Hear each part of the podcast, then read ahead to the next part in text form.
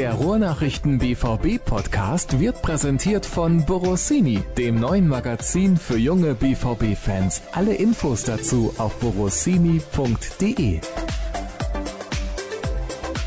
Und mit der Radiostimme. Ja, und dem Fernsehgesicht Ja. auch noch dazu. Ja, was man kann, das kann man. Ja, das kann man auch. Herzlich willkommen, Jürgen. Schön, dass du die Zeit gefunden hast, am BVB-Podcast der Ruhrnachrichten teilzunehmen. Alles soweit in Ordnung bei dir? Sehr gerne, ja. Ich musste noch flugs meinen äh, Laptop aus der IT zurückholen und äh, die Kollegen haben mir das wieder fein auf den neuesten Stand gebracht, das gute Gerät. Ist ein schönes Wort, Flux. Kennst du noch den Flux-Kompensator aus Zurück in die Zukunft? Tatsächlich, Ah ja. tatsächlich. Stark, coole, ne? coole Sache.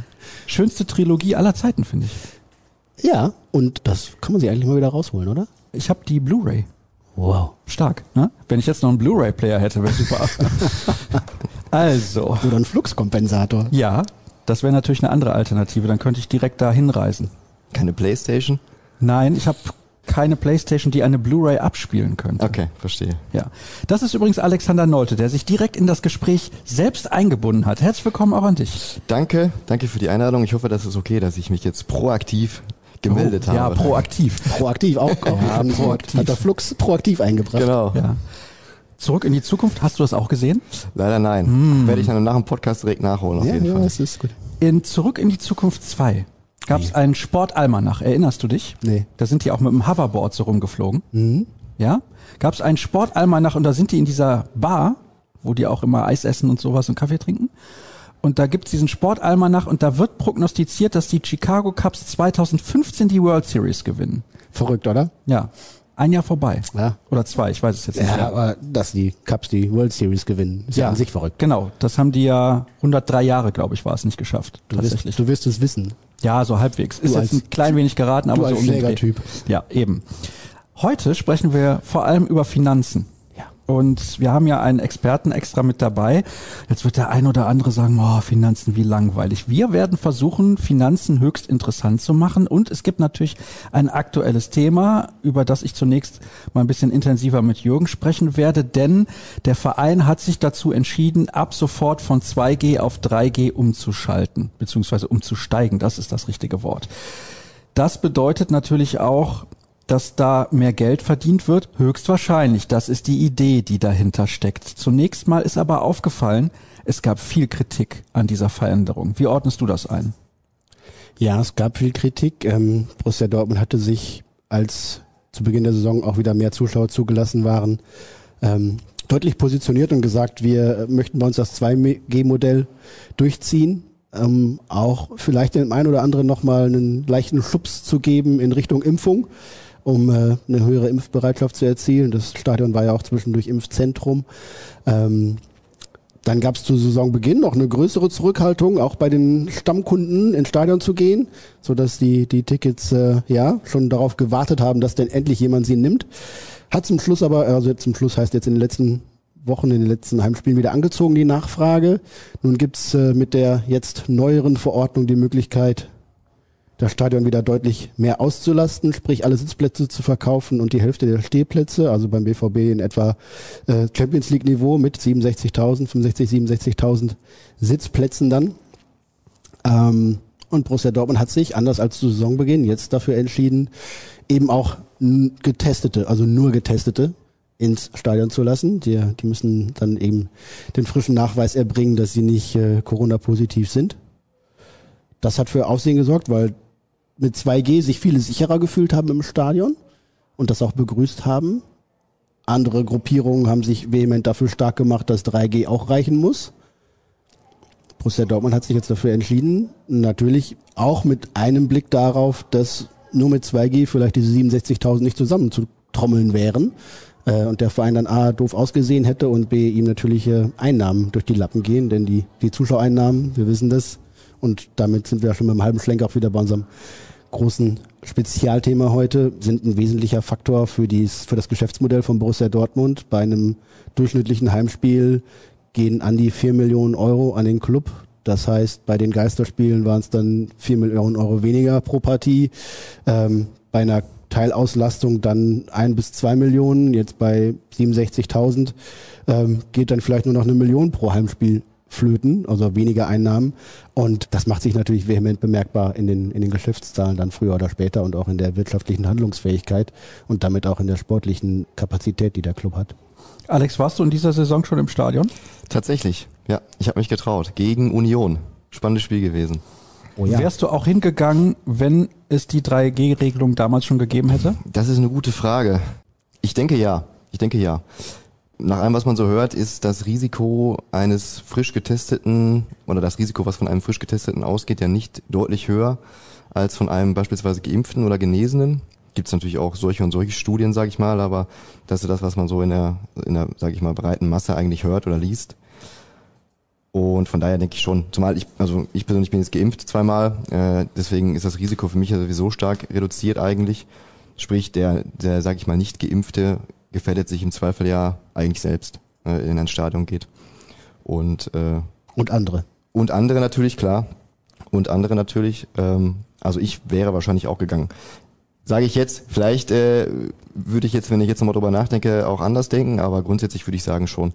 Vor allem, weil es auch in der frischen Luft ist. Das kommt auch noch dazu. Also ich glaube, in der Halle unter geschlossenem Dach, dann wäre es vielleicht auch mal eine andere Geschichte. Ich werde auch noch unschlüssig, glaube ich. Nun sitzen wir auf unseren Arbeitsplätzen und haben da eh einen gewissen Abstand zueinander und da wird auch nicht so viel gesungen und rumgeschrien, so dass dann auch der, der Ausstoß an, an Atem äh, deutlich geringer ist wahrscheinlich, als wenn man äh, unten in 12 oder 13 auf der Süd steht oder dann äh, sitzt oder doch nicht sitzt und doch steht. Ähm, das ist dann schon ein anderes Erleben, glaube ich. Aber ja, ich würde mir das gut überlegen und reiflich überlegen, ob es mir das wert wäre und äh, ob ich da bereit wäre, mich in so eine Masse Menschen wieder reinzutrauen. Ich glaube, das, das kennen wir kaum noch oder sind wir gar nicht mehr gewohnt. Bei mir das größte äh, bis vor kurzem war dann beispielsweise Istanbul, ne, wo da eigentlich 20, 40.000 rein dürfen ins Stadion, 20.000 waren erlaubt. Ich glaube, es waren locker 25 oder mehr drin in der Bude. Ähm, wo ich gemerkt habe, wow, so viele Menschen auf einem Fleck, das kenne ich gar nicht mehr. Das kommt mir total ungewohnt vor. Und sich dann jetzt bei 67.000 reinzutrauen, von denen man dann nicht weiß, ob sie alle geimpft oder genesen sind, sondern einige auch nur getestet und wer und wie und wo getestet. Das ist schon eine größere Hürde, als sie sonst gewesen wäre bei 2G. Gestern habe ich gelesen, der BVB wie ein Fähnchen im Wind. Was sagst du dazu? Es gibt Aussagen von äh, vor der Saison oder vom Saisonbeginn, einmal von Hans-Joachim Watzke, der gesagt hat, äh, dass er 2G deutlich favorisiert, eben um auch äh, Geimpfte äh, mehr zu einer Impfbereitschaft äh, auch zu drängen, die Leute. Und von, von Carsten Kramer, der auch in ähnlicher Richtung argumentiert hat nach dem 5 zu 2 gegen Frankfurt, äh, dem ersten Heimspiel in der Bundesliga dann ja wieder vor 25.000. Jetzt ist man zu einer anderen Entscheidung gekommen, aber dann jetzt gleich so pauschal und katastrophal zu urteilen, halte ich dann auch für überzogen, denn wir sind natürlich auch zwei Monate weiter in der Pandemie, zwei Monate weiter in der Erfahrung mit großen Ereignissen. Es gibt jetzt keine, keine Handvoll Superspreader-Ereignisse von irgendwelchen Sportveranstaltungen, ähm, wo man irgendwie nachweisen könnte, dass man das tunlichst nicht macht. Es ist eine Freiluftveranstaltung bei allen Hallensportarten, Handball, Basketball etc. 2G würde ich auch irgendwie dran festhalten. Nun ist das im Freien ähm, und es gibt eben nicht genug für mich nicht genug Indizien, die das total äh, unmöglich machen. Und der Gesetzgeber gibt diesen Rahmen vor. Borussia Dortmund nutzt ihn aus. Hat sich vielleicht inzwischen eine andere Meinung herausgebildet, als es noch vor zwei Monaten war. Ja, Fanlein im Wind glaube ich nicht. Aber natürlich drängt die Not auch ein wenig und der Wunsch auch, den Leuten wieder ein komplettes, volles Stadionerlebnis zu ermöglichen, äh, die Einnahmen wieder zu generieren. Ja, ich äh, bin in dem Fall vielleicht sogar froh, dass ich dann nicht für zweimal die Woche 55, 65.000 Zuschauer diese Entscheidung treffen muss. Also die, die haben die sich bestimmt auch nicht leicht gemacht. Ähm, nun ist die Entscheidung so gefallen. Vielleicht gibt es sogar bis Ende des Jahres, des Kalenderjahres, ein ganz volles Stadion mit der nächsten Verordnung, wenn die Pandemie sich weiter in diese Richtung entwickeln sollte. Ähm, und dann ist es eh kein Vertun mehr. Dann ist die Bude voll und alle kommen rein, getestet, geimpft oder genesen. Ist es überhaupt für uns nötig, darauf einzugehen, dass es finanziell ein Muss ist, 3G einzuführen, damit das Stadion auch voll genug wird? Es wäre auf jeden Fall für den BVB und natürlich auch für andere Vereine definitiv äh, aus finanzieller Perspektive oder aus äh, wirtschaftlicher Perspektive definitiv äh, ja nicht ein Muss. Äh, man muss natürlich immer die Gesundheit voranstellen, das ist natürlich das Wichtigste. Ähm, ungefragt dessen äh, sieht man natürlich schon, dass, dass äh, ja, die fehlenden Einnahmen massive Folgen haben für die Vereine. Äh, den einen trifft's äh, trifft's härter, den anderen trifft's weniger hart. Äh, der BVB war gut gewappnet für schlechte Zeiten, sage ich mal. Von daher konnte man das Ganze noch abfedern. Aber es ist natürlich schon so, dass je eher man zu einem in Anführungszeichen normalen Geschäftsbetrieb wieder zurückkehrt, sprich volles Stadion und volle, äh, volle Ticketauslastung, ähm, je eher man dahin zurückkehrt, desto schneller, sag ich mal, kann man sich natürlich auch wieder re regenerieren aus finanzieller Sicht. Würdest du sagen, es ist sinnvoll, sein Geschäftsmodell darauf auszulegen, dass man abhängig ist von der Anzahl an Zuschauern, weil wenn es ja auch sportlich nicht läuft, unabhängig jetzt mal von der Pandemie, wenn es sportlich nicht läuft, also vor der Ära Klopp, war das Stadion nicht immer ausverkauft. Dann kamen die beiden Meisterschaften 2011 und 2012 und der Pokalsieg. Man hat das Champions League Finale erreicht. Die Mitgliederzahlen sind durch die Decke gegangen, glaube ich. Ist das sinnvoll, so sein Geschäftsmodell aufzubauen, wenn man von Faktoren abhängig ist, die man nicht zu 100 Prozent selbst beeinflussen kann? Ich würde es für den BVB und für viele andere Vereine mit Ja beantworten. Also es ist sinnvoll, weil man natürlich immer, egal welche unternehmerische Tätigkeit man nachgeht, ein gewisses Risiko eingeht, bewusst eingehen muss. Man beispielsweise, wenn man jetzt irgendwelche Waren verkauft, dann weiß man natürlich auch nicht genau, ob die Kunden morgen noch mal eine Waren kaufen oder nicht. Ähnlich so ist es ja auch bei den Tickets. Ähm, die Dortmunder oder das Dortmunder Stadion ist ja eigentlich bekanntlicherweise schon ja eigentlich immer zu 100 Prozent ausgelastet. So, viel, so geht es ja auch für, für andere Vereine in der Bundesliga. Für wiederum andere Vereine gilt es nicht. Ja, also es gibt natürlich auch andere Vereine, die, sage ich mal, äh, sich vielleicht eine 100% Auslastung wünschen würden. Ähm, da würde ich schon sagen, es wäre dann äh, ja arg optimistisch, damit auch zu planen äh, mit einer 100% Auslastung. Aber für den BVB finde ich es vollkommen in Ordnung. Das Wichtige ist in meinen Augen, ähm, dass man sich stets für schlechte Zeiten wappnet. Ja, also wie es der BVB auch gemacht hat und so wie es auch der FC Bayern gemacht hat. Aber viele Vereine haben es halt nicht gemacht, weil es kann ja natürlich auch genauso gut sein, dass andere Einnahmen wegbrechen. Ja, du hattest das gerade angesprochen, beispielsweise äh, ja der internationale Wettbewerb, wenn der zum Beispiel wegbrechen würde, ja, Champions League äh, oder vielleicht auch die Europa League wegbrechen würde, weil man vielleicht irgendwie nur auf sieben oder acht landet, dann würden dann natürlich Einnahmen wegbrechen, obwohl das Stadion in der Bundesliga voll ist. Ja, für solche Risiken muss man sich natürlich oder auf solche Risiken muss man sich natürlich vorbereiten. Und da muss man natürlich schauen, dass man ein gewisses finanzielles Polster einfach aufbaut. Also ungeachtet dessen, wie vielleicht äh, oder welche Krise vielleicht dann kommt. Äh, die nächste Krise kommt bestimmt, äh, welche es auch immer dann sein wird. Und dafür muss man natürlich äh, vorbereitet sein. Ich würde gerade sogar sagen, dass der BVB da noch einen vergleichsweise gesunden Einnahmenmix hat, weil er eben nicht nur auf die TV-Vermarktung angewiesen ist, wie das einige andere Bundesligisten sind und waren. Äh, das Beispiel hier aus der Nachbarschaft, als dann die TV-Gelder ausgeblieben sind beim ersten Lockdown äh, in Gelsenkirchen, war dann ganz schnell äh, alles schwarz und nicht nur der Bildschirm, sondern auch alles drumherum. Ähm, also die TV-Einnahmen, klar, eine wichtige Säule, internationale Einnahmen verbunden mit, mit zusätzlichen Erlösen aus, aus Vermarktung ähm, und eben Transfereinnahmen, die früher oder später auch immer wieder dazugehören, um das Geschäftsmodell am Laufen zu halten. Und dazu noch die Zuschauereinnahmen. Ich glaube, es gibt äh, Clubs in der Bundesliga, die äh, auf die TV-Einnahmen zu sehr angewiesen sind, die auch zu sehr auf internationalen Wettbewerb angewiesen sind und die froh wären, wenn sie so, so eine profunde Säule äh, hätten und damit planen könnten, quasi 17 Mal Bundesliga, ein bis zweimal DFB-Pokal, viermal vielleicht Champions League. Äh, eins der größten Stadien der Welt komplett auszuverkaufen. Ich denke, das ist eine gute Möglichkeit, da ein bisschen zu springen in den Themen, also zu springen nicht, aber eine Überleitung zu schaffen von dieser neuen Regelung, die es jetzt gibt, das Stadion auszulasten. Und Alex hat ja eben schon gesagt, man muss ein bisschen ins Risiko gehen. Wie sinnvoll ist es denn, Schulden zu haben. Ich habe zuletzt mal irgendwo gesehen, im Fernsehen kann sein, dass es im ZDF war, ich bin mir jetzt nicht mehr sicher, will mich da gar nicht festlegen, da gab es eine Debatte darüber, da ging es auch um die Pläne der möglichen neuen Regierung oder der Parteien. Da gibt es Parteien, die sagen, wir müssen investieren. Die Grünen, glaube ich, allen voran sagen, wir müssen ganz viel ausgeben. Wir holen dann hinterher das Geld aber mit unseren Ideen sowas von wieder rein, das ist überhaupt gar kein Problem. Kann man das im Ansatz miteinander vergleichen? Wie sinnvoll ist das, als Fußballverein Schulden zu haben? Ich hätte genau den gleichen Schwenker zur Einleitung gemacht, den, den du jetzt gemacht hast mit der, mit der Schuldenbremse, der, der Aufweichung der Schuldenbremse. Ähm, also grundsätzlich ist es natürlich so, dass im Endeffekt jedes Unternehmen, auch vor allem DAX-Unternehmen oder MDAX-Unternehmen, wie es auch der BVBs, S-DAX-Unternehmen verschuldet sind. Ja, das gehört dazu. Äh, man finanziert natürlich die Investition oder die laufenden Kosten zum einen äh, durch das operative Geschäft, sage ich mal, sogenannte Innenfinanzierung. Das heißt, alles, was ich einnehme, gebe ich dann zum Teil auch wieder aus, um das Geschäft zu finanzieren. Ähm, dann ist natürlich die Eigenkapitalfinanzierung eine wichtige Komponente. Das ist natürlich auch klar, dass man sich nicht nur auf fremde Mittel, sage ich mal, äh, bezieht aber ein gewisser Grad an Fremdfinanzierung, der, sag ich mal, gehört dazu. Das ist ganz normal, da braucht man sich auch gar nicht verstecken. Ähm, es gibt auch keine, ja, es nennt sich optimale Kapitalstruktur. Also es gibt jetzt auch in der Wissenschaft gar keinen Punkt, an dem man sagt, okay, das ist jetzt genau das richtige Verhältnis zwischen Verschuldung und Eigenkapital. Ja, den gibt es nicht. Das ist auch immer, äh, immer abhängig vom Geschäftsmodell, logischerweise. Und ähm, deswegen ist es natürlich sinnvoll, sich, sich zu verschulden, um gewisse Investitionen zu tätigen. Was natürlich jetzt beim BVB speziell hinzukommt, dass man sich in der Krise verschuldet hat. Ja, also man hat sich im Prinzip verschuldet, um fehlende Einnahmen zu kompensieren. Eigentlich muss man sich da genau die Frage stellen, wie wahrscheinlich ist es, dass diese Einnahmen in ein, zwei, drei oder vier Jahren wieder zurückkommen, also dass ich diese wieder generieren kann und die Schulden tilgen kann.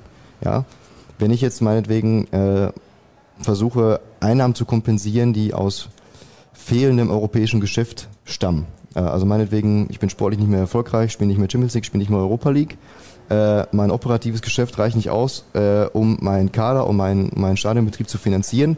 Nehme dann Schulden auf, um zu investieren in den Kader, in der Hoffnung, dass ich dann eventuell in der nächsten oder übernächsten Saison wieder international spiele und die Einnahmen dann äh, quasi nutze, um die Schulden zu tilgen. Das wäre natürlich ja unheimlich risikobehaftet. Also Eine Schalker Wette. Ich wollte es nicht sagen, ich wollte es nicht sagen, aber es sind ja auch genug andere Vereine, ja. die, äh, sage ich mal, die diesen Weg gegangen sind und dafür ist es natürlich absolut nicht sinnvoll, Schulden aufzunehmen. Das ist natürlich vollkommen klar. Wie der BVB es jetzt gemacht hat, ist es in Ordnung, äh, ist es auch gar nicht, gar nicht schlimm, weil im Endeffekt hat man noch den Kreditrahmen, den man hat noch gar nicht ausgeschöpft. Es ist noch genug Liquidität da.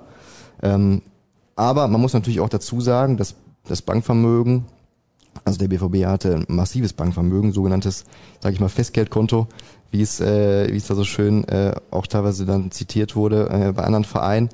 Äh, das war wirklich gut gefüllt, ähm, wahrscheinlich um genau solche Krisen auch abzufangen. Und das ist natürlich jetzt ja quasi leer. Also die Kasse ist quasi leer, kann man noch nicht schön reden. Man hat dazu jetzt natürlich noch die äh, die Schulden, die man dann irgendwann tilgen muss, beziehungsweise die jetzt getilgt wurden durch die Kapitalerhöhung, kommen wir vielleicht später noch zu. Ähm, also ist das nicht verwerflich. Schulden grundsätzlich für Investitionen, das ist auch ganz normal, äh, dass man nicht alles aus dem Eigenkapital finanzieren kann. Das, das gehört einfach dazu.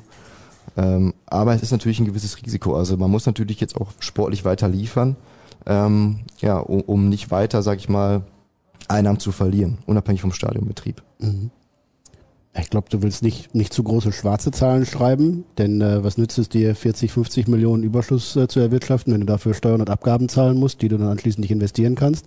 Von daher siehst du natürlich zu, dass du äh, da nicht zu große Gewinne machst. Aber wenn das Minus zu groß wird und die, die rote Zahl dann zu groß wird, dann hilft es dir natürlich auch nicht, denn es hat ja auch niemand was davon, wenn du dann trotz günstiger Zinsen ja trotzdem ein, zwei Prozent Steuern zahlst oder sonst was, ähm, dann bist du natürlich froh, wenn du sie früher oder später tilgen kannst, um eben dann operativ auch wieder eigenmächtig zu sein.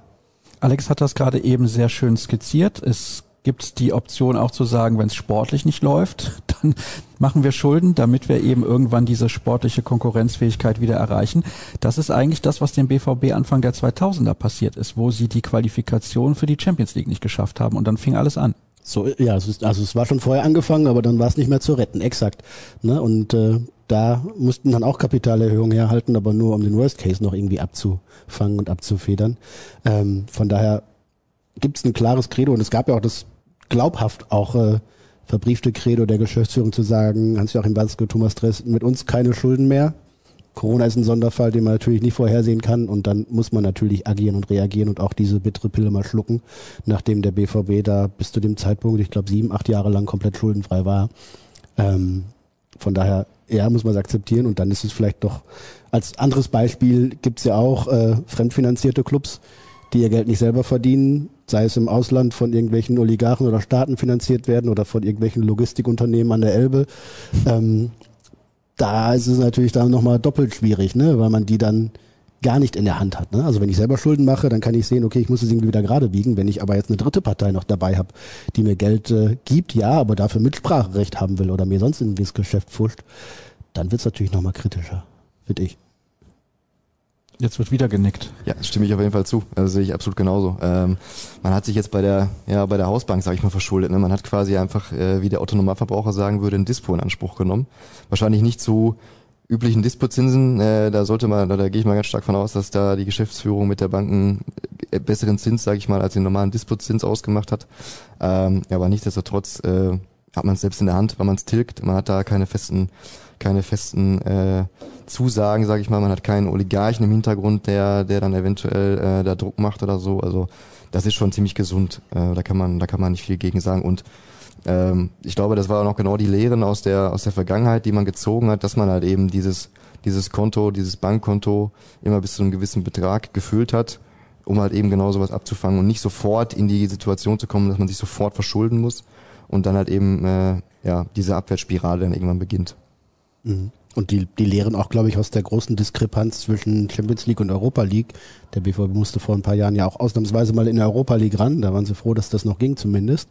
Ähm, und der Einnahme, die Einnahmendifferenz ist natürlich enorm. Ja, bei der Champions League kannst du aktuell mit 70, 80 oder mehr Millionen quasi kalkulieren, die du dann äh, einnehmen wirst. Und bei der Europa League wird es dann irgendwie ein Bruchteil davon nur sein. Und dass man mal Fünfter wird und nicht mit brennendem Arsch noch auf Platz vier krabbelt, äh, das äh, kann ja auch mal passieren in einem Jahr, wo irgendwie alles schief läuft, wo du dreimal den Trainer wechselst etc.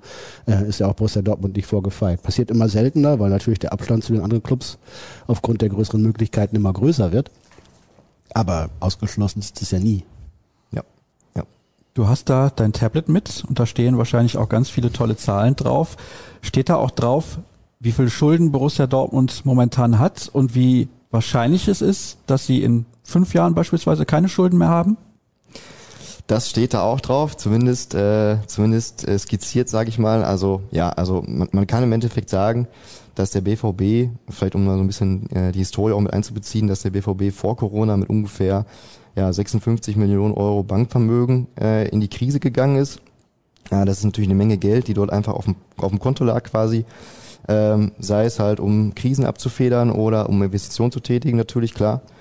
Und dann sieht man natürlich, dass ähm, ja auch schon im Geschäftsjahr 1920. Das Ganze dann, gut, da gab es natürlich nur ein paar Corona-Monate, aber da sieht man schon, wie stark im Endeffekt die Auswirkung war. Weil das Bankvermögen, sage ich mal, von rund 56 Millionen auf 3 Millionen runtergeschnellt ist und dann noch 8 Millionen ja, Finanzverbindlichkeiten hinzukommen. Ja, also quasi Kontokorrentlinie, die man in Anspruch genommen hat.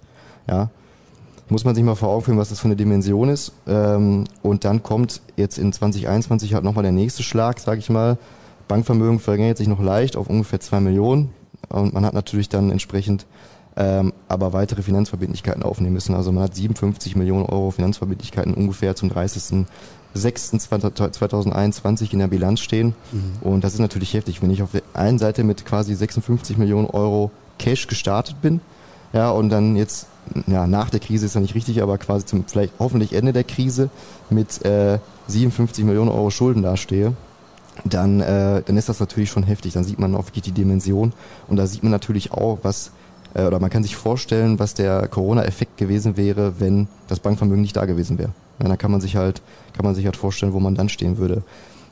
Um jetzt noch auf den zweiten Teil quasi der Frage zu kommen, was die Schuldentilgung angeht, es hätte sicherlich lange gedauert, was heißt lange gedauert, aber sicherlich ein, zwei Jahre mindestens gedauert, um die Schulden zu tilgen, hätte man nicht diese schöne Kapitalerhöhung durchgeführt. Toller Themensprung, der nächste heute. Top, Jürgen, oder? Ja, ich wollte auch noch reingrätschen und noch was anderes einwerfen. ja, gut. gerne. Ja, mach das mal, mach das. Ja, weil äh, wir gerade darüber sprachen, wie, wie hart es den BVB in der Krise getroffen hat. Äh, das darf ich mir jedes Mal bei der Geschäftsführung anhören. Ihr versteht das ja alles nicht. Natürlich trifft es die Großen viel härter. Natürlich hat es Borussia Dortmund und Bayern München in der Bundesliga am stärksten getroffen, weil sie die größten Stadien haben, die meisten Einnahmen, die mit damit verbunden sind, beim TV natürlich auch betroffen sind. Die hat es am heftigsten erwischt. Die es dann aber zum Glück ja auch irgendwie einigermaßen kompensieren können. Andere Vereine hat es deutlich weniger getroffen, weil sie auch eh mit wenig Zuschauereinnahmen beispielsweise nur kalkulieren können. Aber die haben auch weniger andere Möglichkeiten, die sie gegenrechnen können oder mit die sie dann dem entgegenstellen können. Wenn ich jetzt höre, TSG Hoffenheim hat jetzt 25.000 Zuschauer, aber in drei Heimspielen weil sie das Stadion gar nicht voll bekommen. Also da kannst du den Zuschauereinnahmenfaktor quasi rausrechnen, spielt keine Rolle. Damit kriegen sie gerade die Kosten gedeckt, weil sie ja noch mit den Eingangskontrollen etc. noch einen höheren Personalaufwand haben. Da muss man um Hoffenheim jetzt nicht trauern, Gott bewahre, aber die können das natürlich viel schlechter kompensieren, als das beispielsweise Borussia Dortmund mit seiner Größe und Stärke kann. Ja, die können das Geld schneller wieder einspielen, aber denen ist auch mehr flöten gegangen in der ganzen Zeit. Ja, und man hat natürlich durch den durch den Kader, jetzt natürlich wieder ein Fachbegriff, sage ich mal, gewisse Assets ne, in der Hand, also sprich einfach Vermögensgegenstände, in dem Fall Spielervermögen, was man veräußern kann, wie man es jetzt auch mit Jane Sancho gemacht hat, um halt entsprechend nochmal ja auch finanzielle Mittel wieder zu generieren, unabhängig von anderen Finanzierungsmöglichkeiten. Ja, solche Ablösesummen sind natürlich für kleinere Vereine dann aber auch schwieriger zu generieren, logischerweise. Richtig. Und der BVB hat ja die Sancho-Million auch nicht komplett reinvestiert, sondern nur einen Teil davon. Ne? Das ja. war ja von Anfang an klar, dass das nicht alles jetzt wieder den Spieler Jetzt haben wir natürlich die tolle Überleitung nicht mehr sozusagen. Sollen wir nochmal zurückspringen? So, also der BVB, der BVB kann viele Zuschauer in sein Stadion niederlassen. Das ist super. Der BVB kann auf einem Transfermarkt, der ja für viele andere Clubs auch tot war, was ja eine große Schwierigkeit auch war für eine Menge, trotzdem zumindest noch einen satten Überschuss erwirtschaften. Und er kann was, was nur ganz, ganz wenige Clubs in Europa können und in der Bundesliga in diesem Ausmaß keiner sonst. Kann sich einfach Geld drucken. Mehr oder weniger, so fühlt es sich an. Ja, das ist natürlich ein schönes Instrument. Wie du schon richtig gesagt hast, im Endeffekt, klar, bei aller Kritik eventuell gegen dieses Modell, sage ich mal, natürlich auch vorgebracht wurde, also Modell im Sinne von äh, kapitalmarktorientiert am Fußballverein, die sicherlich auch bis zu einem gewissen Grad verständlich ist, ähm, aus Traditionssicht. Ähm, nichtsdestotrotz hat das natürlich entscheidende Vorteile gegenüber anderen Vereinen. Und den sieht man natürlich jetzt äh, durch diese Kapitalerhöhung, wird einem das mal wirklich vor Augen geführt, was, was im Endeffekt der Vorteil ist. Wie wir alle wissen, ähm, ist der Konzern, sprich im engsten Sinne auch der Verein an der Börse notiert, sprich hat sich über den Kapitalmarkt ursprünglich finanziert beim Börsengang und hat im Endeffekt nahezu, sage ich mal, permanent die Möglichkeit, sich über den Kapitalmarkt weiter zu finanzieren. Das bedeutet, dass man keine Schulden aufnimmt, ja, das ist ganz wichtig, dass man das nochmal sagt. Das sind keine Schulden, die man dort aufnimmt, sondern das ist wirklich Eigenkapital, was äh, ja auf, auf der Bank landet, das, was dadurch eingenommen wird, und auf der anderen Seite im Eigenkapital landet. Und ja, eigentlich den schönen Effekt hat, dass man die Eigenkapitalbasis stärkt und dass man das Bankvermögen stärkt. Jetzt in dem Fall sind es, glaube ich, 86,5 Millionen, äh, die der BVB vor Transaktionskosten einnimmt. Ähm, aber das ist schon echt eine Stange Geld. Und ähm, ja, man hat im Endeffekt die Chance, oder die, die Möglichkeit dadurch genutzt, sich äh, so zu finanzieren oder, sage ich mal, Geld nochmal einzusammeln, ähm, um, ja, wenn man jetzt sagen würde, die Corona-Krise zu egalisieren, wäre das sicherlich zu viel des Guten, aber um einen großen Teil davon erstmal beiseite zu schieben. Weil, klar, wir haben gerade darüber geredet, wir haben 56 Millionen Euro Schulden in der Bilanz. Wenn wir jetzt dann 87 Millionen ungefähr gegenrechnen an Eigenkapital äh, oder an Bankvermögen, die man ja, wie auch die Aussage von der Geschäftsführung war, äh, zur Schuldentilgung nutzen möchte, dann kann man natürlich die Schulden auf einen Schlag tilgen. Man kann natürlich auch äh, die Schulden, die Schulden, sage ich mal, zur Hälfte tilgen und den Rest dann im Laufe des Jahres äh, äh, durch Einnahmen tilgen, wie auch immer. Aber im Endeffekt, sage ich mal, die, die Nettosumme, die äh, wird dann natürlich direkt wieder positiv. Naja, und das ist natürlich das, das Schöne. Man hat eventuell noch ein paar Millionen, sage ich mal, übrig, um eventuell Investitionen zu tätigen, in Spielervermögen und sowas. Ähm, ja, also Geld drucken äh, Klingt natürlich schön. Das kann man natürlich auch nicht jedes Jahr machen, ne? das ist auch klar. Also es gibt einen Verein in Italien, der macht das, äh, glaube ich, jedes Jahr. Ja, der kommt dann mit dem Klingelbeutel quasi rum und sagt, äh, wir brauchen noch mal ein paar Millionen, äh, wer hat noch was übrig? Äh, das geht natürlich nicht. Ja, also Wer ist das? Juventus Turin. Juventus ja. macht das so? Ja. Okay. Äh, so wie ich es äh, letztens noch gelesen habe, machen die das, machen die das regelmäßig. Ja, dass sie quasi äh, immer wieder Kapitalerhöhung machen, weil sie einfach mit dem operativen Geschäft nicht hinterherkommen. Und da ist natürlich dann das Problem, dass der Aktionär oder der Investor oder der potenzielle Investor dann irgendwann sagt, nee, also äh, bringt mal eure Zahlen in Ordnung. Ja, ich möchte nicht jedes Jahr äh, jedes Jahr neue Millionen hier reinpumpen. Und das beim BVB jetzt natürlich gar nicht der Fall. Also es ist natürlich offensichtlich, woher diese diese Lücke, sage ich mal, in der Finanzierung oder diese Lücke im Eigenkapital oder dieser Verlust rührt. Ähm, das ist glasklar, das ist auch für jeden verständlich. Man hat auch keine Kapitalerhöhung in den letzten Jahren gemacht. Ja, sprich, es ist auch nicht so, dass man jetzt irgendwie in den letzten Jahren schon Geld eingesammelt hat, sondern jeder weiß genau, okay, äh, das bringt den Verein, es gibt immer einen richtigen Boost, sage ich mal.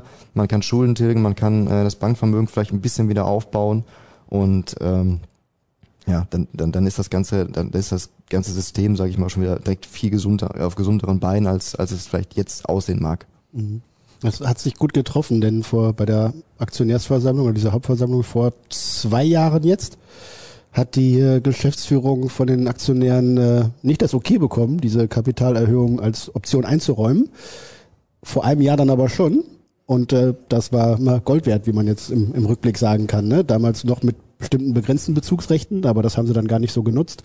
Ähm, und jetzt eben diese Möglichkeit zu ziehen, war ja goldrichtig. Ähm, ich habe jetzt bei der Recherche noch mit dem Herrn Dietmar Erlebach von der Deutschen Schutzvereinigung für Wertpapierbesitzer gesprochen, also einer, der die kleinen Aktionäre auch quasi vertritt und deren Interessen im Auge hat, ähm, die sich ja gerade in den ersten Jahren der BVB KGAA nicht immer so richtig äh, wertgeschätzt gefühlt hatten. Und er sagt, ja, die Aktionäre haben das okay gegeben, der BVB, die Geschäftsführung hat das wunderbar begründet, es ist für alle nachvollziehbar und dementsprechend ist es auch komplett okay. Und es hat, äh, ja klar, den Wermutstropfen, dass jetzt der Kurs in der Zeit ein bisschen gefallen ist. Der, der Bezugsrechtspreis war irgendwie 4,70, als die Kapitalerhöhung bekannt gegeben wurde, lag der Kurs bei 6,14 oder sowas, also irgendwie über 20 Prozent, glaube ich. Abschlag hat man einkalkuliert. Da ist man jetzt allerdings auch mit dem Kurs schon in der Richtung unterwegs. Ähm, von daher war das, war das äh, ja richtig kalkuliert oder, oder richtig vorausgesehen. Ähm, und es gibt kein, keine Einwände dagegen grundsätzlich. Das ist voll platziert, das ist super. Also ist, die Nachfrage war offensichtlich da. Die äh, Emissionsbank hat auch mitgespielt oder hätte sonst mitgespielt und wäre eingesprungen. Und äh, was jetzt passiert, wenn man es irgendwie vergleicht, weiß ich nicht, mit, äh, mit der Corona-Krise als einem, einem 400-Meter-Rennen oder sowas, ne? wenn jetzt irgendwie die die Läufer, die Bundesligisten auf die Zielgerade einbiegen, dann sind äh, 13, 14, 15 hecheln und äh, Borussia Dortmund äh, kann gerade wieder zu einem neuen Sprint ansetzen, wenn die Krise zu Ende ist, weil die gerade diesen frischen Boost bekommen haben, wie du es genannt hast. Und das ist natürlich ein strategisch großartiger Vorteil, der jetzt erstmal die, die Not lindert und die Verbindlichkeiten wegschiebt, aber Borussia Dortmund kann quasi ab jetzt, wenn die Krise mit ihren Auswirkungen sich vielleicht ein bisschen verabschiedet, andere noch schwer beschäftigt, schon wieder nach vorne blicken und schon bald wieder schwarze Zahlen schreiben. Und das äh, ja, wird sich noch auszahlen, um im Wort zu bleiben. Hm, nicht schlecht, Jürgen. es gibt zwei Aspekte, da habe ich noch eine Nachfrage. Das erste ist, also ich habe jetzt mittlerweile verstanden, was eine Kapitalerhöhung ist. Ich habe das auch nicht zum ersten Mal mitbekommen, aber es gibt den einen oder anderen, der jetzt zuhört und denkt, was ist überhaupt eine Kapitalerhöhung? Fangen wir damit mal an. Was ist das? Im Endeffekt kann man sich so vorstellen, dass, äh, ich sag's mal in einfachen Worten, dass der Kuchen vergrößert wird. Ja, also im Endeffekt bei, beim, beim ersten, ja, bei der, äh, bei der Zeichnung der Erstaktien damals, als der BVB in die Börse gegangen ist, IPO nennt sich das, Initial Public Offering, indem man zum ersten Mal quasi seine Anteile am Kapitalmarkt zur Verfügung stellt. Ja, sag ich mal, hat man quasi den Kuchen, den Kuchen hingestellt. Jeder, der wollte, konnte sich ein Stück nehmen zu einem gewissen Preis und war damit quasi Miteigentümer, wenn man so will, ähm, ja, der, des Konzerns, ja, des Vereins. Und ähm, dann hat das äh, börsennotierte Unternehmen die Möglichkeit, quasi diesen Kuchen zu vergrößern. Ja, sprich also neue Finanzmittel über den Kapitalmarkt aufzunehmen. Das heißt, so wie der BVB es jetzt gemacht hat, äh, zu sagen, ähm, liebe Aktionäre, wir würden gerne eine Finanzierungsrunde starten. Das bedeutet im Endeffekt, hättet ihr nicht Lust, noch ein bisschen Geld äh, in den Konzern äh, reinzubuttern? Nichts anderes ist es im Endeffekt. Also man vergrößert im Prinzip diesen Kuchen, den man ursprünglich hingestellt hat, äh, vergrößert man sozusagen um einen festen Bestandteil. So. Und dann gibt es, ähm, oder was natürlich passieren würde, wenn man jetzt diesen neuen Kuchen einfach nur auf den Markt werfen würde und jeder, sage ich mal, der, der, der wollen würde, sich dort ein Stück kaufen oder nehmen könnte, dann würden sich natürlich die Besitzverhältnisse ändern. Ja, das heißt, äh, natürlich strategische Investoren, die meinetwegen gerade gewisse Schwellen halten, um gewisse Stimmenrechte noch geltend zu machen, 25 Prozent, 50 Prozent oder sowas, die würden dann an Einfluss verlieren. So, das darf natürlich nicht passieren. Ähm, deswegen gibt es immer diese sogenannten Bezugsrechte. Das bedeutet, ähm, es wird quasi ausgerechnet, wie viel Aktien einem bestehenden Investor oder wie viele neue Aktien einem bestehenden Investor zustehen äh, die er quasi dann zeichnen kann zu einem festgesetzten Preis. Da gibt es auch verschiedene, verschiedene Verfahren. Es gibt manchmal auch so sogenannte Bookbuilding-Verfahren, wo es eine Spanne gibt oder sowas, aber jetzt war es ein fester Preis, ähm, die er dann quasi erwerben kann, sodass seine Stimmenanteile nicht stark verwässern. Also dass im Endeffekt seine, seine Macht sozusagen im Unternehmen gleich bleibt. Und ja, diese Option kann er dann natürlich ziehen. Dann kauft er dann quasi die neuen Stücke Kuchen quasi dazu. Und prozentual gesehen, ja, bleibt sein Anteil dann sozusagen gleich. Ähm, man muss diese Option nicht ziehen. Ja, man kann auch sagen, äh, viele kleine Investoren zum Beispiel oder oder sag ich mal Fans, die irgendwie Aktien halten oder so, die wollen vielleicht gar nicht noch was dazu kaufen, weil denen im Endeffekt das Stimmrecht auch egal ist. Ja, die gehen vielleicht zur Hauptversammlung, um äh, Pommes Currywurst oder die Bockwurst zu essen, aber nicht um Erbsensuppe. oder Erbsensuppe, um nicht Mit äh, Einlage. ja, nicht um um dort wirklich, sage ich mal, äh, ja eine erhebliche Stimme abzugeben. Die sagen dann vielleicht, ja gut, was soll ich mit den neuen, soll ich mit den neuen Aktien? Die sind mir egal. Ja, dann gibt's teilweise, es läuft ja oft, häufig auch über Online, Online-Broker, sag ich mal, oder Online-Plattformen, wo man Aktien dann kaufen und handeln kann. Da bekommt man dann auch teilweise das Recht, dann eingeräumt, seine Option zu verkaufen am Markt. Ja, dass dann jemand anderes quasi diese Option kauft, um dann wieder Erstzeichner der neuen Aktien zu sein. Ja. Ich hoffe, ich habe es einigermaßen verständlich erklärt. Ja, ich habe es verstanden, aber ich Ja. wusste ja auch vorher schon, was es ist, Ja. deswegen ist das okay. Zwischendurch gab es eine Menge Leerverkäufe. Verstehe ich das richtig? Da verkauft jemand Aktien für 5,50 Euro, die er noch nicht hat, weil er glaubt, er kann sie nachher für 4,70 kaufen und die 80 Cent Gewinn mitnehmen? Exakt, ja. Das Ja. ist das ist natürlich schon ein Phänomen, was sage ich mal äh, echt komplex ist an den Finanzmärkten. Das gibt es. Das klingt, also das darf auch noch nicht jeder, muss man dazu sagen. Ja, das dürfen Privatleute dürfen das gar nicht. Das dürfen nur, sag ich mal, äh, Investmentbanken, Hedgefonds und so weiter. Die dürfen das tun. Ähm, die verkaufen im Endeffekt Aktien, die sie nicht haben. Ja, die leihen sich quasi Aktien, ähm, besitzen die aber nicht, verkaufen die äh, und haben genau diese Intention, ja, dass sie dann im Prinzip dann bei einem späteren Kauf oder Verkauf dann entsprechend den Gewinn machen. Kann aber auch in die Hose gehen. Das kann in die Hose gehen. Äh, das ist natürlich auch ein hochspekulatives Geschäft. Äh, das darf man auch nicht unterschätzen. Das hat sicherlich auch schon die ein oder andere, äh, ja, oder der eine oder andere negative Folge einfach auch am Kapitalmarkt gehabt, weil natürlich, das ist natürlich echt spekulativ. Ne? Das kann man, das kann man nicht anders sagen. Es trägt natürlich dazu bei, dass, ähm, ja, dass, dass ich, sag ich mal, marktgerechte Kurse bilden, so zumindest in der Theorie. Ja, weil äh, die, die, die, die das Ganze praktizieren, da sage ich mal, wenn man davon ausgeht, dass die das Know-how haben und wissen, was sie tun und äh, dann entsprechend den Kurs äh, dann natürlich in die Richtung beeinflussen, ähm, die dann als ja oder der dann als marktüblich quasi angesehen wird. Ist ziemlich komplex, ähm, ist ist auch ein echt spannendes Thema. Äh, man darf natürlich die Risiken nicht unterschätzen als Privataktionär, äh, Aktionär, also der BVB-Fan, sage ich mal, der ähm, der darf das gar nicht, der kann das auch gar nicht machen. Okay, dann habe ich das einigermaßen verstanden. Ich glaube, die Leute da draußen auch. Bedeutet, man kann im Prinzip, wenn man Einfluss behalten möchte, den Einfluss behalten bei einer Kapitalerhöhung. Aber was ich jetzt mitbekommen habe, der Kurs der Aktie ist wieder gesunken. Warum ist das so? Ja gut, es gibt natürlich äh, grundsätzlich immer verschiedene Gründe, sage ich mal. Dass, ähm, da gibt es auch immer Studien zu, sage ich mal, die dann gewisse Events äh, versuchen zu, zu analysieren, warum und wieso ähm, sich der Kurs dann in eine Richtung geändert hat. Zum Beispiel, ähm, ist ein ganz anderes Thema, aber man sieht auch mal zum Beispiel oft, wenn Spieler verkauft werden, ja, dass der Aktienkurs dann nach oben geht. Das ist dann genau so eine Event-Study oder so eine Event-Studie, die dann gemacht wird quasi, dass man quasi äh, genau zu dem Zeitpunkt des Events schaut, okay, der Spieler wurde am, was weiß ich, meinetwegen so jetzt äh, 6. Oktober verkauft, wurde bekannt gegeben, was ist in den nächsten 24 Stunden mit dem Kurs passiert. Häufig steigt er dann an, weil die Aktionäre sich im Endeffekt dann über das, das Geld freuen, was eingenommen wurde.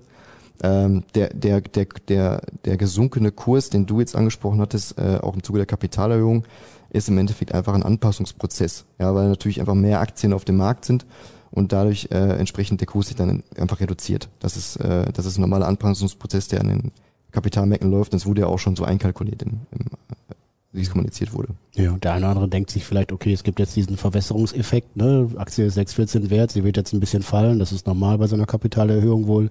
Dann äh, verkaufe ich doch jetzt und ob ich dann irgendwann für 4,70 wieder kaufe, muss ich mal sehen. Ja. Ne? Aber die, bevor der, mein eigener Kurs verfällt, kann ich ja schon mal die abgeben und den Gewinn mitnehmen, den ich vielleicht gemacht habe. Da das Thema insgesamt sehr komplex ist, würde ich gerne wissen oder hätte ich gerne eine Erklärung noch für die Leute da draußen, weil ich höre ganz oft spekulativ, Risiko, das kann man nur schwer beeinflussen. Das ist alles ja, ein Bewegen auf dünnem Eis.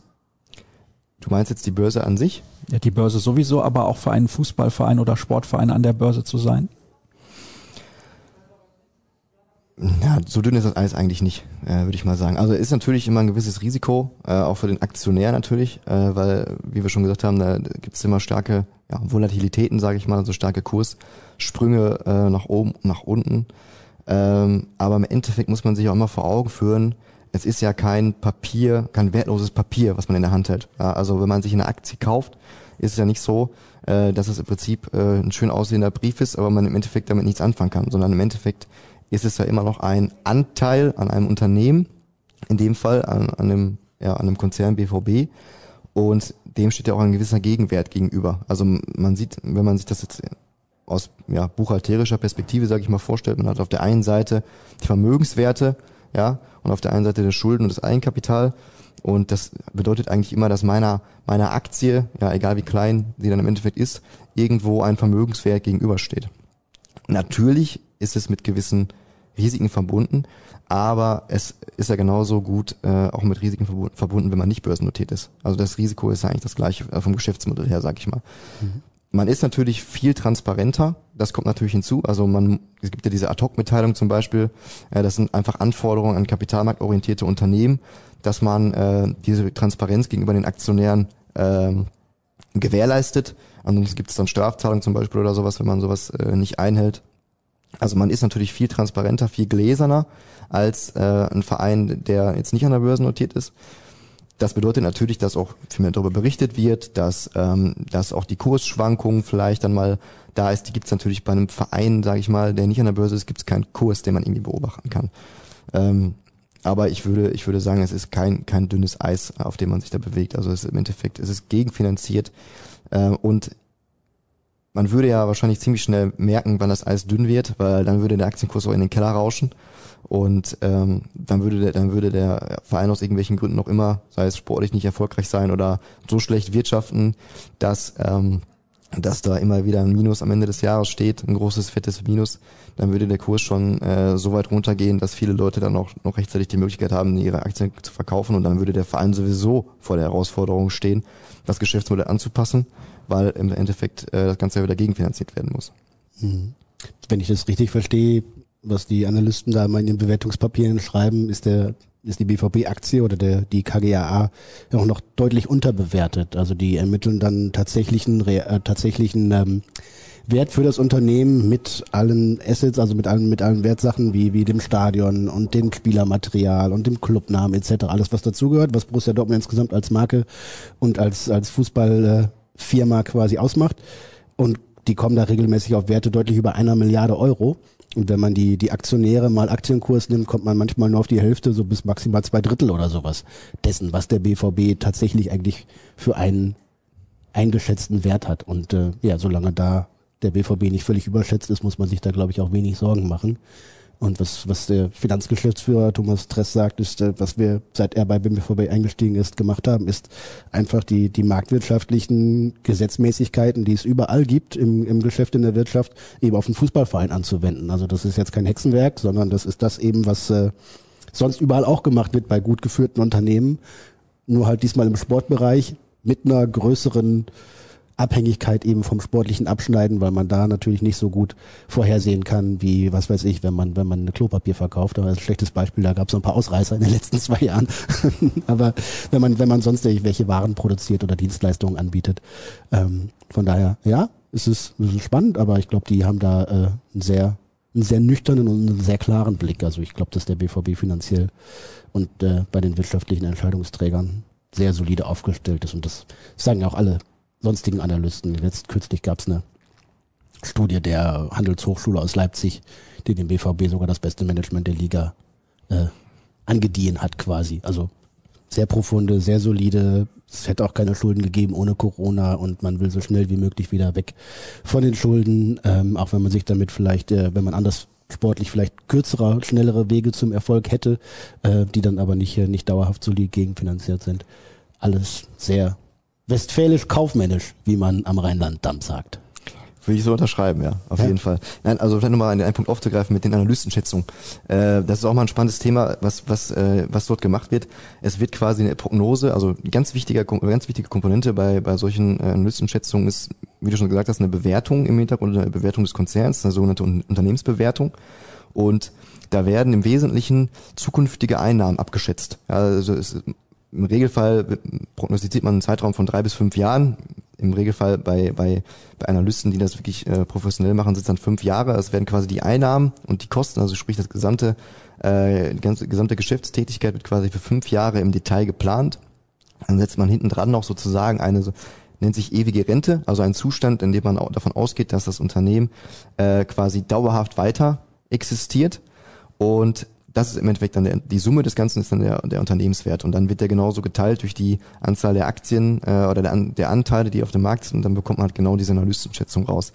Das heißt immer diese Analystenschätzungen, die man so sieht, ähm, bedingen ganz stark den Zukunftserwartungen der, der entsprechenden Analysten. Also die gehen, gehen halt her und prognostizieren das Geschäftsmodell, was natürlich bei einem Sportverein ganz stark davon abhängt, was ist die Erwartungshaltung, wie erfolgreich ist der Verein in den nächsten Jahren.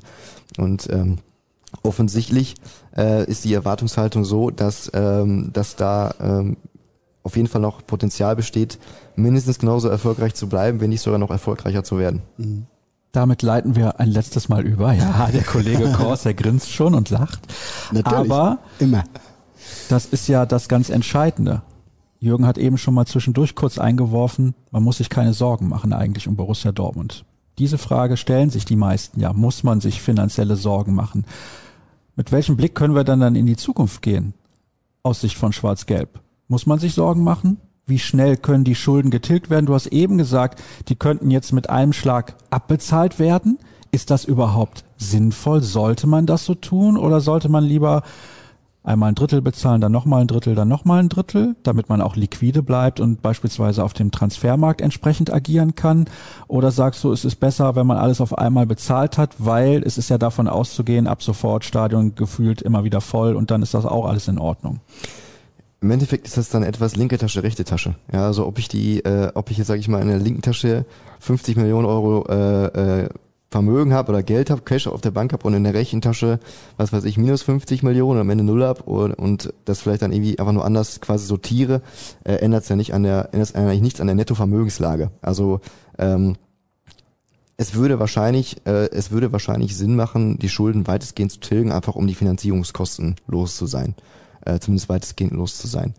Äh, man wird wahrscheinlich dann aber trotzdem nicht neue Investitionen tätigen können, äh, nur aus dieser Kapitalerhöhung heraus. Wir haben es vorhin gesagt, wir haben ungefähr ungefähr äh, ja, etwas mehr als 55 Millionen Euro Schulden ähm, in der Bilanz stehen. Wenn wir jetzt die 87 Millionen äh, dagegen rechnen, die jetzt eingenommen wurden, dann bleibt natürlich jetzt kein Riesenbetrag mehr über, um ähm, um dort jetzt weiß ich nicht, wie viele Spieler zu, äh, von zu kaufen, sondern es ist natürlich schon so, dass man jetzt nicht von heute auf morgen, sag ich mal, in eine Situation kommt wie vor Corona, wo man 50 oder über 50 Millionen Euro auf der Bank hatte. Das ist auch klar. Ähm, wie der BVB das im Endeffekt machen wird, ich kann mir schon vorstellen, dass man das in gewissen Tranchen, sage ich mal, abstottert, diese Verbindlichkeiten, äh, dass man zumindest immer einen großen Betrag tilgt, um vielleicht einen großen Teil der Finanzierungskosten los zu sein. Ähm, äh, und den Rest dann auf der Bank lässt und dann vielleicht die, die, Rest, die Restschuld quasi tilgt durch, durch, durch Einnahmen. Ähm, aber wie gesagt, also abgesehen von den Finanzierungskosten ist es im Endeffekt linke Tasche, rechte Tasche. Ob man sich Sorgen machen muss, ähm, das hängt natürlich stark von der sportlichen Situation ab, das ist klar. Wenn wir Corona jetzt mal ausklammern und davon ausgehen, dass sich da jetzt nicht mehr viel ins Negative verändern wird, dann ist natürlich klar, dass, äh, dass die sportliche Situation ähm, unheimlichen Ausschlag auch dazu gibt oder äh, unheimlich wichtig dafür ist, wie ist der BVB finanziell aufgestellt. Sorgen machen muss man sich in meinen Augen allein schon deswegen nicht, wenn man sieht, wie der BVB in der Vergangenheit gewirtschaftet hat. Ja, man sieht, in den Vorkrisenjahren, jetzt vor Corona, wurde unheimlich viel Geld aufgebaut. Ich habe es ja vorhin gesagt, man hat über 50 Millionen auf dem, äh, auf dem Bankkonto. Ähm, das ist natürlich schon echt, echt viel Geld. Und äh, daran sieht man ja so auch so ein bisschen, sage ich mal, wie die äh, Verantwortlichen wirtschaften. Wenn man sich auch die anderen Kennzahlen noch anguckt, zum Beispiel äh, ja, den Cashflow der oder Kapitalflussrechnung, die dort immer im, im Konzernabschluss auch dargestellt wird, da sieht man eigentlich, dass man nie wirklich einen, ja, ich sag mal, zu großen Schluck aus der Flasche genommen hat in der Vergangenheit. Also man konnte aus dem operativen Geschäft und aus den Verkäufen der Spieler ähm, alles eigentlich fein sauber finanzieren. Teilweise hat man sogar noch Finanzmittel aufgebaut, ja, weil die 55 Millionen müssen ja irgendwo herkommen. Teilweise hat man ein bisschen was reduziert, ähm, weil man vielleicht etwas mehr investiert hat, als man, äh, als man verkauft hat. Aber im Grunde ähm, gibt es so eigentlich immer eine sehr gute Bilanz, die man, die man dort gehalten hat und daher kommt auch, kommt ja auch das hohe Bankvermögen, was man da hatte. Also äh, klar, ich meine, wenn der BVB jetzt sportlich abstürzen sollte, aus welchen Gründen auch immer, dann muss man sich nicht vielleicht direkt Sorgen machen, aber da muss man sich natürlich schon äh, überlegen, dass man auf der Kostenseite auch was macht, was wahrscheinlich auch automatisch passieren würde, weil was würde passieren, wenn der BVB sportlich nicht erfolgreich ist? Spieler würden wechseln, gute Spieler würden wechseln, hochverdienende Spieler würden wechseln, Personalkosten und so weiter würden runtergehen. Von daher würde sich das auch ein Stück weit automatisch äh, anpassen. Aber äh, sind wir mal optimistisch und gehen davon aus, dass der BVB mindestens genauso erfolgreich sein wird in den nächsten Jahren wie in der Vergangenheit. Dann braucht man sich auf gar keinen Fall Sorgen machen. Dann werden da auch weiterhin Überschüsse erwirtschaftet werden. Äh, es werden natürlich auch Spieler verkauft werden äh, zu hohen Summen, gehen wir mal davon aus. Äh, das trägt natürlich auch äh, dann zu der finanziellen Situation positiv bei. Ähm, also in meiner Meinung muss man sich definitiv gar keine Sorgen machen. Äh, sehr massives Argument ist natürlich die Kapitalerhöhung. Ohne dessen äh, wäre es anders gewesen. Hätte man natürlich schauen müssen, okay, wie schafft man es vielleicht, die Schulden zu tilgen. Aber dadurch, dass man jetzt diese hohe, diese hohe einmalige Einnahme hat, man hat noch den Sancho-Transfer, den wir vorhin schon kurz besprochen hatten. Ähm, von daher, ja, man muss natürlich auch immer sagen, die Zahlen, die jetzt vorliegen, sind auch zum 30.06. In der Zwischenzeit ist aber schon wieder einiges passiert. Wir haben den Transfermarkt in der Zwischenzeit gehabt und so weiter. Äh, wer mit die Kapitalerhöhung, von daher, ähm, Sorgen machen muss man sich nicht. Mhm glaube auch, ähm, letzter Schuldenstand war, wenn ich das richtig durch die Zeilen gehört und gelesen habe, irgendwo das bei um die 68 Millionen, die angenommen werden. Von dem, von der, vom Kapital, von der Kapitalerhöhung gehen wir 10 Prozent runter oder was an Transaktionssteuer, sprich hast du irgendwie knapp 70 gegen knapp 80. Bleibt noch ein bisschen was über. Wenn man nicht alle Schulden auf einmal abstottert, hat man noch ein bisschen was in der Tasche. Und da glaube ich, ja, ohne dass ich es wirklich weiß, aber so schätze ich die Herren ein, sind sie natürlich eigentlich clever genug, um jetzt zu taktieren und sagen, warum soll ich denn jetzt alle Schulden abbezahlen, wenn ich dafür ein, zwei Prozent nur an Zinsen zahle? Jetzt auf dem Transfermarkt, der so tot ist, wo die Summen so niedrig sind, kann ich doch vielleicht jetzt, wo ich liquide bin und so viele andere nicht, vielleicht noch ein oder zwei Juwelen rauspicken, ein oder zwei richtig gute Spieler nehmen, denn ich kann sie gerade bezahlen zum Kurs, der deutlich unter dem lag vor Corona und kann jetzt meine Mannschaft verstärken, wo anderen die Hände gebunden sind. Da bin ich gespannt, ob der BVB da im Winter und im nächsten Sommer unabhängig von Holland und allen anderen Transfers, diesen Vorteil, den man jetzt aus dieser Situation ziehen kann, dann auch wirklich ausspielt. Wenn wir jetzt mal davon ausgehen, dass bei Holland vielleicht 80, 90 Millionen hängen bleiben im kommenden Sommer, ist man sehr flexibel auf diesem Transfermarkt. Definitiv. Und das sind viele andere nicht. Also alle, die nicht fremdfinanziert sind, sind es nicht. Also PSG, Man City, die üblichen Verdächtigen. Ja, Chelsea etc. Ja. Und man hat auch noch ein paar, paar Assets in der Hand, die sowieso eigentlich verkauft werden sollten, äh, wenn man es richtig gehört hat. Äh, Spieler, die, die äh, eigentlich jetzt schon diesen Sommer verkauft werden sollten und dann vielleicht jetzt im Winter oder im nächsten Sommer erst verkauft werden, da kommt auch noch mal ein bisschen Geld rein. Darf man auch nicht unterschätzen, dass äh, man sagt ja so schön, Kleinvieh macht auch Mist. Äh, das summiert sich dann natürlich auch. Also ich bin auch der Meinung, da hat man definitiv eine gute Situation jetzt. Ja, du willst dann ein paar Leute von der Payroll bekommen, ne? Also einfach die Gutverdiener, die äh, nicht entsprechend sportlichen Gegenwert haben. Da kann man sich natürlich immer verbessern. So warum, mit dir. Warum, warum ist in jeder Folge Nico Schulz Thema, wollte ich gerade fragen. Nein, das habe ich nicht gesagt. Hat keiner, hat keiner Namen nicht genannt. Möchtest du noch etwas hinzufügen? Du hast dir im Vorfeld sehr viel Mühe gemacht, Alex, mit einem Papier, einem vierseitigen, was du uns hast zukommen lassen. Und Jürgen war völlig begeistert, hat aber gesagt, das versteht keiner. Das verstehe ich nicht, habe ich gesagt. Das könnte, das könnte gut sein, ja. Nein, äh, was, ich habe eigentlich nichts hinzuzufügen. Die wichtigen Sachen haben wir eigentlich besprochen in meinen Augen. Äh, wie gesagt, die, die Kernmessage ist in meinen Augen eigentlich zum einen zu sehen, was hat Corona gemacht mit dem Verein. Das lässt sich natürlich dann auch gleich, gleichermaßen projizieren auf andere Vereine, auf die Branche und natürlich auch auf andere Unternehmen, klar. Aber jetzt bleiben wir mal bei der Branche. Man sieht halt wirklich, ähm, wie viel Geld dort einfach durch die Lappen gegangen ist. Ja, wenn man jetzt die Kapitalerhöhung mal ausklammert, dann ist das schon, ist das schon echt enorm. Das darf man nicht unterschätzen. Aber anders, an, äh, auf der anderen Seite, andersrum, ist es dann dennoch so, dass der BVB sehr gut gewirtschaftet hat dass der BVB für so eine Krise gewappnet war und das auch gut abfedern konnte und deswegen jetzt auch natürlich mit der Kapitalerhöhung gut dasteht. Ein letzter Satz vielleicht noch dazu. Ähm, es ist aber dennoch so, weil es war ja auch mal in der Öffentlichkeit hier und da ein Thema, ob der BVB nicht noch mehr machen könnte auf dem Transfermarkt. Es ist aber dennoch so, dass man sagen muss, der BVB kann jetzt keine riesigen Sprünge machen. Also es ist nicht so, dass der BVB sagen kann, okay, wir kaufen jetzt nächsten Sommer für 200 Millionen äh, Spieler ein oder was, weil wir haben ja das Geld, äh, wir können es ja verschulden. Äh, so ist es nicht. Also man, man, man wirtschaftet gut, man kann auch immer wieder Investitionen tätigen, aber man kann nicht viel mehr tun, als eigentlich getan wurde, ohne ein Risiko einzugehen, um sich weiter zu verschulden äh, oder sonstige Dinge. Was sagst du, Jürgen? Wir haben jetzt gut 55 Minuten miteinander gesprochen, also über 50 auf jeden Fall. Deine Versprecher werden ja nicht rausgeschnitten, nur die von Alex. Von daher kann ich das nicht grob abschätzen, aber Dazwischen. Findest du dich gut informiert nach diesem Podcast? Oder wärst ja. du gut informiert, wenn du Hörer wärst? Das hoffe ich doch sehr. Ähm, es ist ein manchmal komplexes Thema, ähm, aber auch ohne profundes Fachwissen, mit solidem Halbwissen, wie ich das habe, äh, kann man sich da so ein bisschen reinfuchsen. Ohne die ganzen Fachbegriffe zu kennen, ähm, ist es möglich, sich da ein bisschen mit zu beschäftigen, ohne dass man da direkt äh, vorm Werk steht. Ähm, und ansonsten frage ich halt Leute, die sich auskennen, ne? Und äh, wie, wie Nicht hier mich. oder oder dich. Ähm, Nein, nicht oder, mich. Nein.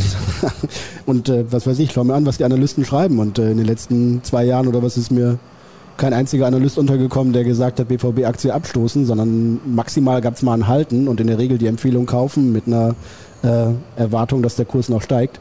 Äh, ich weiß nicht, vielleicht können wir auch eine Kaufempfehlung aussprechen. Also ich glaube, bei, bei einem Kurs von 4,80 oder 4,70 wäre das Risiko nicht zu groß, äh, eine BVB-Aktie zu kaufen, wenn man die, wenn man da ein bisschen Geld über hat und ein bisschen Spekulation mag und äh, das Geld nicht bei irgendwelchen kruden Wettanbietern lassen will, dann kann man da, glaube ich, äh, durchaus eine BVB-Aktie oder zumindest da damit spielen und damit liebäugeln, eine BVB-Aktie zu kaufen, ohne allzu große Sorgen zu haben. Denn ich erwarte, dass der Kurs in den nächsten ein, zwei Jahren, wenn der sportliche, die sportliche Entwicklung so weitergeht, auch deutlich wieder ansteigt. Man kann sich ja mal anschauen, wo der Kurs vor Corona stand. Ähm, natürlich gab es die Kapitalerhöhung, da gab es natürlich auch Anpassungsprozesse. Äh, aber wenn man vielleicht einfach mal schaut, wie war der Kurs vor Bekanntgabe der Kapitalerhöhung und wie war er vor Corona, dann kann man sich ungefähr ausdenken, welches Potenzial, sage ich mal, im Kurs ist.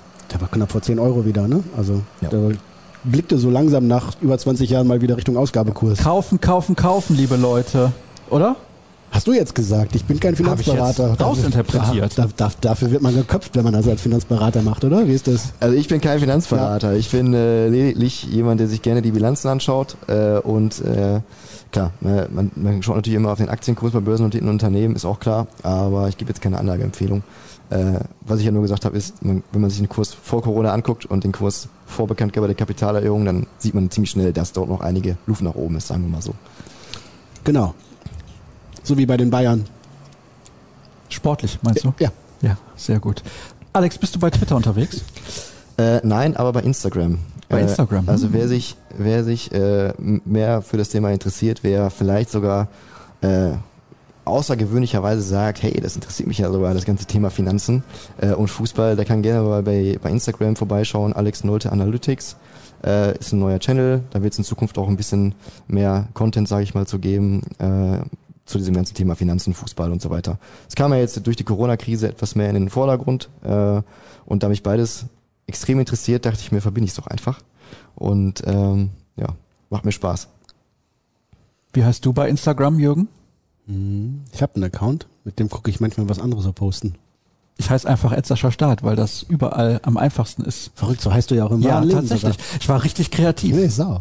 Dürft ihr mir gerne folgen. Bei Instagram, bei Twitter und wo es sonst noch irgendwie was gibt. Ich bin nicht bei TikTok oder Snapchat. Ich bin nicht wie Mats Hummels jetzt noch bei TikTok unterwegs, weil vor ein paar Tagen mal alles down war, wie es ja heißt. Ich möchte dich auch weder singen noch tanzen sehen. Das möchte ich auch selber nicht. Ihr seid Habe dann ich dich schon mal tanzen sehen? Nein, aber dieses Jahr haben wir ja wieder eine Weihnachtsfeier. Ja, Oder? ja könnte. Doch, doch. Ja, ja.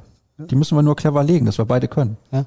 Das ist das Wichtigste. ist er denn jetzt schon auf TikTok? Ich meine, ich hatte gelesen, er würde sich bald TikTok machen, wenn der Internet-Lockdown noch länger andauern würde. Ja, ich glaube, er hat es noch irgendwie über die Bühne bekommen ohne TikTok. Ich hoffe es zumindest.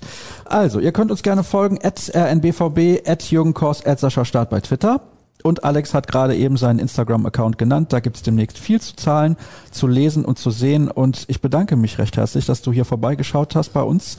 Und das soll es gewesen sein. Diese Woche nicht so sportlich unterwegs, wie ihr das eigentlich gewohnt seid. Nächste Woche dafür aber wieder. Mit wem ich dann spreche, weiß ich noch nicht. Aber da geht's dann viel mehr um Fußball und all das, was auf dem Rasen passiert, anstatt neben dem Rasen. Das soll es gewesen sein für die heutige Ausgabe. Habt eine gute Zeit. Wir hören uns. Tschüss.